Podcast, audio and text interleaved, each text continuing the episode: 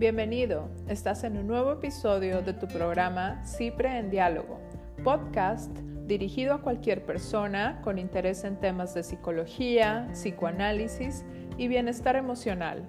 Esta es una producción de Psicología Preventiva.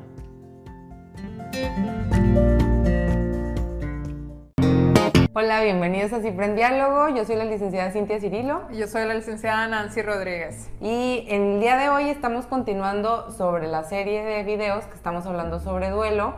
Y ahora en particular vamos a hablar sobre el duelo, la melancolía y la depresión. Pero, pero creo que Nancy nos puede explicar un poco más en qué consiste esto. Ok, eh, queremos como darle lugar también a que lo que estamos retomando hoy es a partir también de una lectura del psicoanalista estadounidense Darian Lieder, retomado también de su texto La moda negra, en donde, bueno, pues súper recomendado el texto este, para aquellos psicólogos y no psicólogos, y, pero justo él hace una diferencia entre duelo, melancolía y depresión. Entonces nosotros siguiendo justamente en este tema de duelo, quisimos hacer también o transmitirles a ustedes esta diferencia. Cuando hablamos de depresión, estaríamos hablando de un conjunto de síntomas que van a derivar de historias muy particulares este, de cada persona, que pueden ser complejas, que pueden ser muy distintas, y que estas historias involucran experiencias de separación y de pérdida, que justamente es lo que nosotros hemos venido hablando, que cuando hay un duelo es porque se está viviendo una pérdida, es la reacción ante esa pérdida. Y muchas veces en estados depresivos podemos no estar conscientes de justamente de que estamos en un momento depresivo, de que estamos pasando por un proceso en donde puede tener rasgos depresivos porque por una u otra razón, que ahorita lo vamos a hablar más, hay, hay un rezago, hay una negación ante lo que está sucediendo. Pero siempre que nos encontremos con un estado depresivo o con un trastorno depresivo, podemos hablar de que hay, una, hay un proceso o hay un, hay un duelo presente o un estado melancólico. Que para el psicoanálisis la melancolía tendría que ver con un duelo patológico. Es decir, cuando no se está pudiendo realizar un trabajo de duelo, que lo mencionamos en el video anterior, sino que hay un estancamiento, de todo el proceso, no, hay, no está la posibilidad de que la persona pueda hacer esta separación y el, y el encontrar nuevas formas de procesar esta, esta pérdida y entonces se, se, empieza a gestar un duelo patológico o la melancolía. Bien, sí, y retomando esto que dices, sin, eh, y también lo que nos, nos, lo que nos comenta Darían Líder, pues ciertamente en nuestra vida va a haber constantemente momentos de tristeza. Pero acá lo que vamos nosotros diferenciando es que sería un error decir, como bien nos comenta el autor, que cualquier situación de tristeza nos va a llevar a que sea, a que realmente haya un estado depresivo. Entonces acá es donde tenemos que ir viendo cómo la persona está viviendo aquella pérdida que, sufrió. Y, si, y también, por lo tanto, si ya realmente estamos viendo que hay estados depresivos que pueden ir encaminados, en todo caso, y ahorita vamos a entrar en temas sobre la melancolía, es donde tenemos que estar observando cómo se viven, cómo se sienten. Esto va a ser muy importante y tiene que ver también el, el nosotros ya sea la propia persona, pero claro, la indicación en todo caso sería, si fuese necesario estar en un proceso terapéutico, el poder ver también cómo se han vivido las pérdidas anteriores, de qué manera, si es que realmente se han procesado, cómo se han procesado o si se vienen arraigando y se juntan también con la pérdida actual. Y va a ser importante pensar en que, por ejemplo, que un, que un proceso de duelo, que lleve mucho tiempo, no necesariamente estamos hablando de un duelo patológico o de la melancolía. Hay ocasiones en que el trabajo de duelo lleva mucho tiempo. Lo que nos puede permitir distinguirlo con un poco más de claridad, no siempre está claro, es el sufrimiento o la imposibilidad de la persona de pasar, ahora sí que de ir moviéndose dentro del trabajo del duelo. Cuando hay un estancamiento, por ejemplo, que la persona no puede visitar ciertos lugares, que la persona no deja de visitar los lugares que estaba experimentando, que la persona no puede dejar de hablar de la situación de la pérdida o no puede hablar de la pérdida, No sé qué tema se te ocurre más o menos que podamos ir viendo. Pues lo, que está diciendo Cintia tiene que ver ya, que ahorita como les comentaba entraremos más en tema, con un estado melancólico en donde eh, tratando de hacer un poco la diferencia, por ejemplo, la persona que sí está pasando por un proceso de duelo sabe o tiene idea más o menos de lo que ha perdido.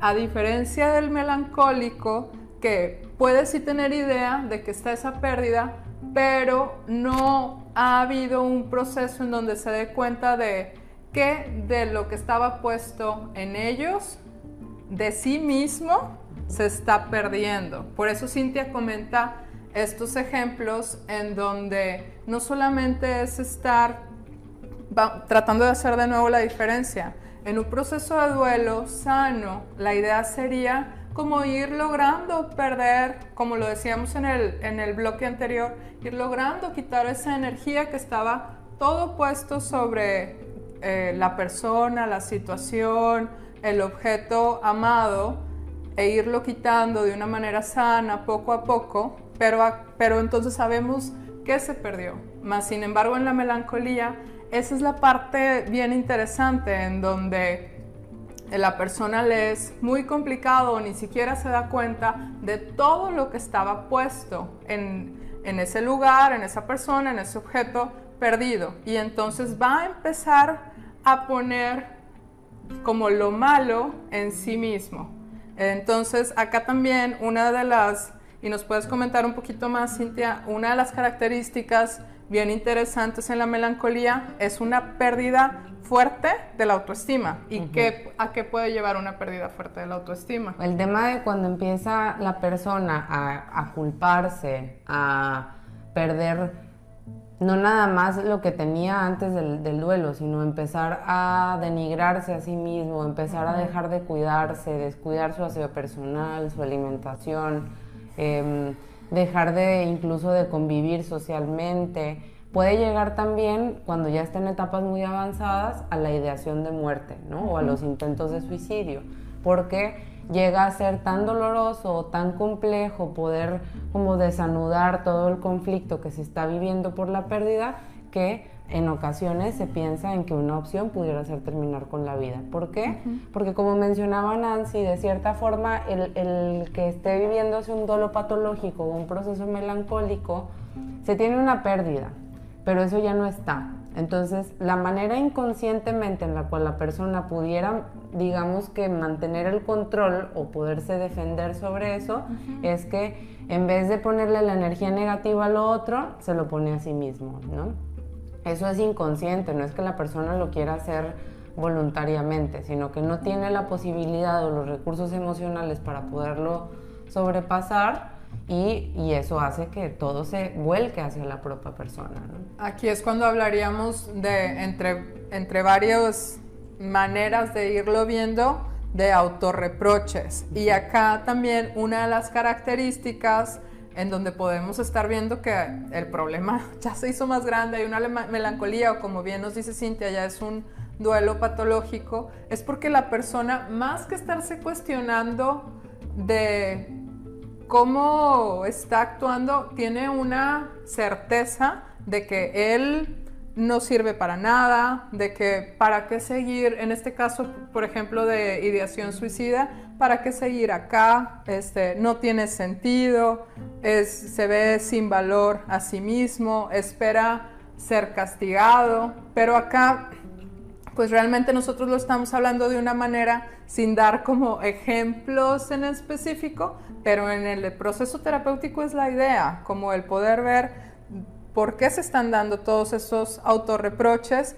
Y lo que vamos a observar también es que entonces el proceso de duelo esperado pues no se ha dado de una manera sana y por lo tanto se fue convirtiendo más en hacia un proceso melancólico, hacia un perdón, hacia un estado melancólico en donde todo, como bien dice Cintia, se vuelve hacia la propia persona. Y a mí sí me hace importante mencionar también que hay ocasiones en las que como personas cercanas o como familiares, alguien que pueda estar viviendo un proceso de, duelo patológico, de melancolía, cuando una persona nos dice que ya nada tiene sentido, ¿para qué hago esto? Nos puede parecer ilógico. Incluso hay ocasiones en que pueda despertar malestar o lástima o desesperación para quienes estamos cerca. Pero es importante poder ir entendiendo que no es que la persona no se quiera salir de ahí voluntariamente, sino que hay una situación que le impide poder ahora sí que desprenderse de esa situación de malestar y en ocasiones es muy importante que pueda haber un acompañamiento por una red de apoyo y por un proceso terapéutico, ¿no? Y bien, como dices, Cintia, es, no es que no quiera, realmente podríamos mencionarlo así, es una situación inconsciente, le está siendo muy difícil a la persona el poder cuestionarse, como lo comentaba ahorita, en lugar de, más bien es una certeza y entonces esto es lo que debería de suceder en este sentido, como de todo el autocastigo, autorreproches. Entonces, bueno, acá si se dan cuenta vamos dando oportunidad de ir haciendo una diferenciación un poco entre un duelo sano, un duelo patológico y cómo ambos van a pasar por estados depresivos, pero se van a ir viviendo de diferente manera.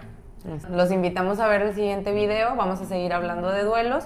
Síganos, sigan nuestro canal, compártanos si creen que esta información le pudiera ser útil a alguien más y los esperamos en los siguientes videos. Bye bye.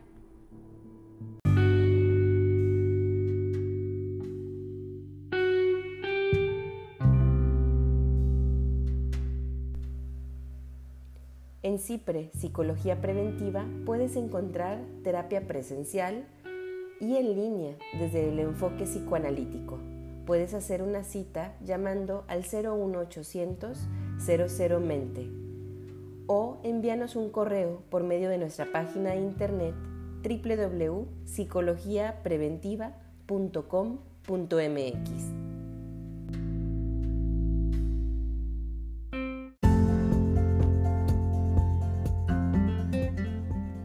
Gracias por acompañarnos. Te invitamos a escuchar más episodios de CIPRE, Psicología Preventiva, en diálogo en nuestro podcast de Spotify.